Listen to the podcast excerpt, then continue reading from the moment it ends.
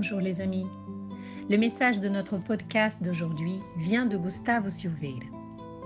Gustavo dit Poursuivant notre étude à propos de l'obsession, nous aborderons aujourd'hui le sujet des obsessions simples. Concernant l'obsession générale, Kardec a affirmé dans l'Évangile selon le spiritisme, chapitre 28.81 L'obsession est l'action persistante qu'un mauvais esprit exerce sur un individu. Elle présente des caractères très différents, depuis la simple influence morale, sans signes extérieurs sensibles, jusqu'au trouble complet de l'organisme et des facultés mentales. Elle oblitère toutes les facultés médiumniques dans la médiumnité par l'écriture. Elle se traduit par l'obstination d'un esprit à se manifester à l'exclusion de tout autre. Il y a dans le discours de Kardec deux points que nous voudrions souligner. Le premier, bien sûr, est l'importance de l'obsession. Il ne s'agit pas d'une action aléatoire et momentanée, mais d'une influence persistante qu'un esprit nécessairement ignorant exerce sur un individu. Il ne s'agit donc pas des petites influences que nous subissons au quotidien à cause de nos préoccupations et de nos petits désaccords. Ici, nous faisons référence à une action persistante. Et comme le produit de cette action est la perturbation à un degré quelconque de l'individu, nous concluons par conséquent qu'elle ne peut venir que d'un esprit inférieur. Le deuxième point que nous voudrions souligner est que chaque fois que Kardec parle d'obsession, il dit que c'est une épreuve, un danger, un obstacle pour les médiums. Et ici, dans cet extrait, il souligne cela lorsqu'il déclare que l'obsession oblitère toutes les facultés médiumniques. Elle se traduit dans la médiumnité de l'écriture par l'obstination d'un esprit à se manifester à l'exclusion de tout autre. Mais est-ce donc un problème exclusif des médiums?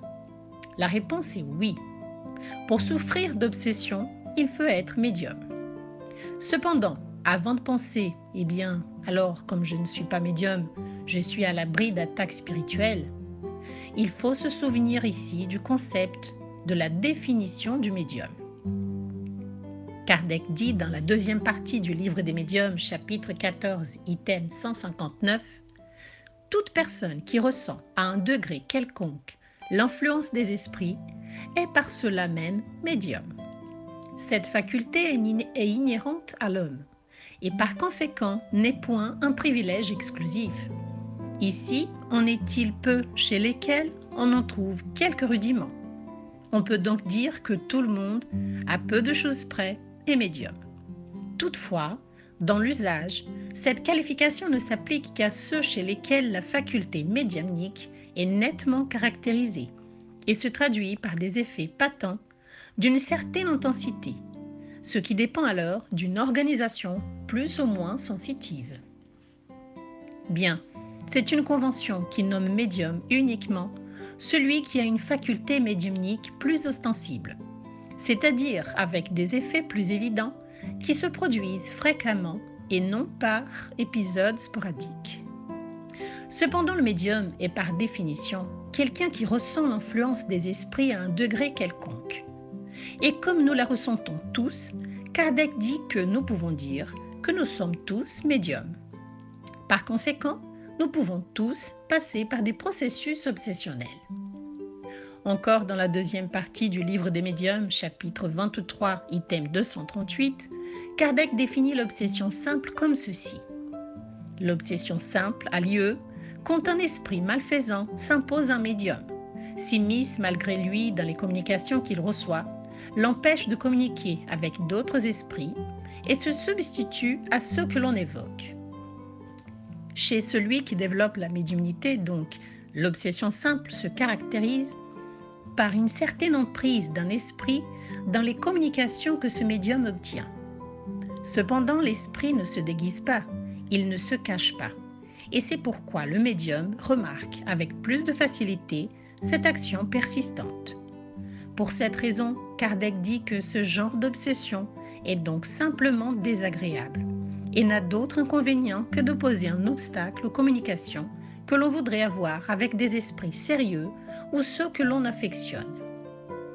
Cependant, il est utile de ne pas oublier le discours du codificateur, codificateur dans l'extrait de l'Évangile selon le spiritisme que nous lisions tout à l'heure, quand il dit que cette obsession présente de caractères très différents, depuis la simple influence morale sans signes extérieurs sensibles, jusqu'au trouble complet de l'organisme et des facultés mentales.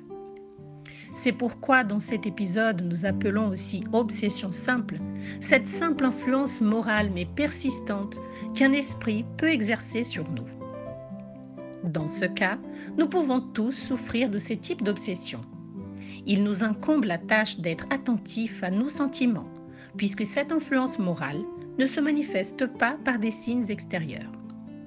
Découragement fréquent, désir d'abandonner les tâches qui nous font du bien et autres mauvais sentiments qui ne nous étaient pas habituels jusqu'à présent, mais qui aujourd'hui sont suffisamment forts et qui nous conduisent sur un chemin de désunion, de combat et d'inconfort moral.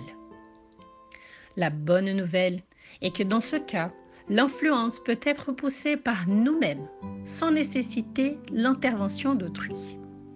Et nous pouvons le faire par la prière, en remplaçant les pensées négatives par des pensées positives au moyen d'activités dans le bien auquel nous pouvons nous consacrer, et plusieurs autres attitudes simples qui nous aideront peu à peu à sortir de la mauvaise influence dans laquelle nous nous sommes laissés aller.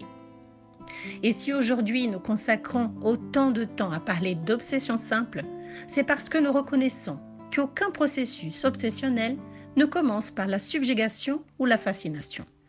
Aucun aucun incarné ne dort bien et se réveille subjugué.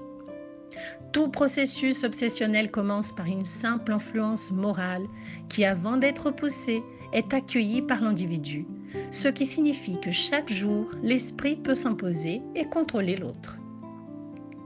Alors, ne sous-estimons pas nos sentiments. Il est légitime que nous nous sentions mal à cause d'une situation qui nous contrarie, mais il est encore plus légitime que nous essayons de sortir de ce sentiment par le pardon, la compréhension et la prière.